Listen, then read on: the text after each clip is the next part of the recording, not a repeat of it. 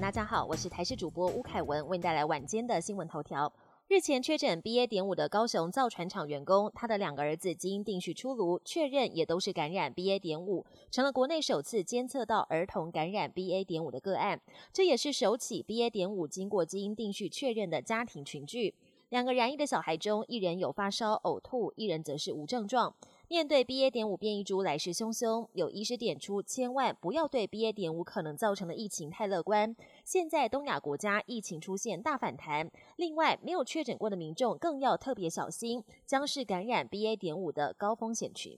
芒果是不少人夏天必吃的消暑水果。有中医师表示，芒果其实有食疗效果，能减少喉咙不适，缓解头晕呕吐。就连芒果心也有用。有一名中年妇女到了更年期，身体潮热，也常晕眩，喉咙干涩。听了医师建议之后，把芒果心加乌龙茶叶一起拿去煮水，最后再加几滴柠檬汁喝下。结果不止身体感到舒缓许多，还意外瘦了六公斤。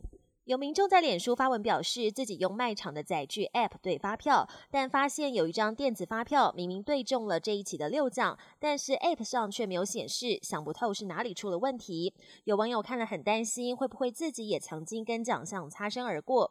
对此，三 C 达人推测，应该是 App 资料更新有延迟，才没有正确显示中奖。建议民众可以等开奖后过两三天再使用 App 自动对奖，准确度会更高。国际焦点。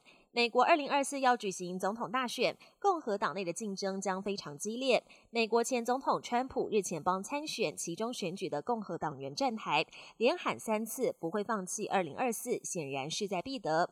而川普任内的副手前副总统彭斯日前也暗示，二零二四总统大选不会缺席。连前国务卿庞皮欧都表明要帮共和党抢回白宫大位，他责无旁贷。美国波士顿一家新创公司开发出了一款结合渡轮便捷性和飞机速度的海上滑翔机。它利用异地效应提高滑翔能力，让飞机可以贴近水面高速飞行。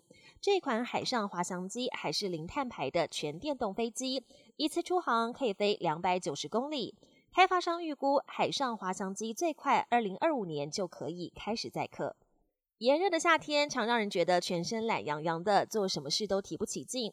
为了赶走夏日倦怠感，日本有不少餐厅寄出了生姜美食，像是冰凉生姜拌面，还有生姜刨冰。原来生姜可以帮助身体散热、消暑降温，也能促进食欲。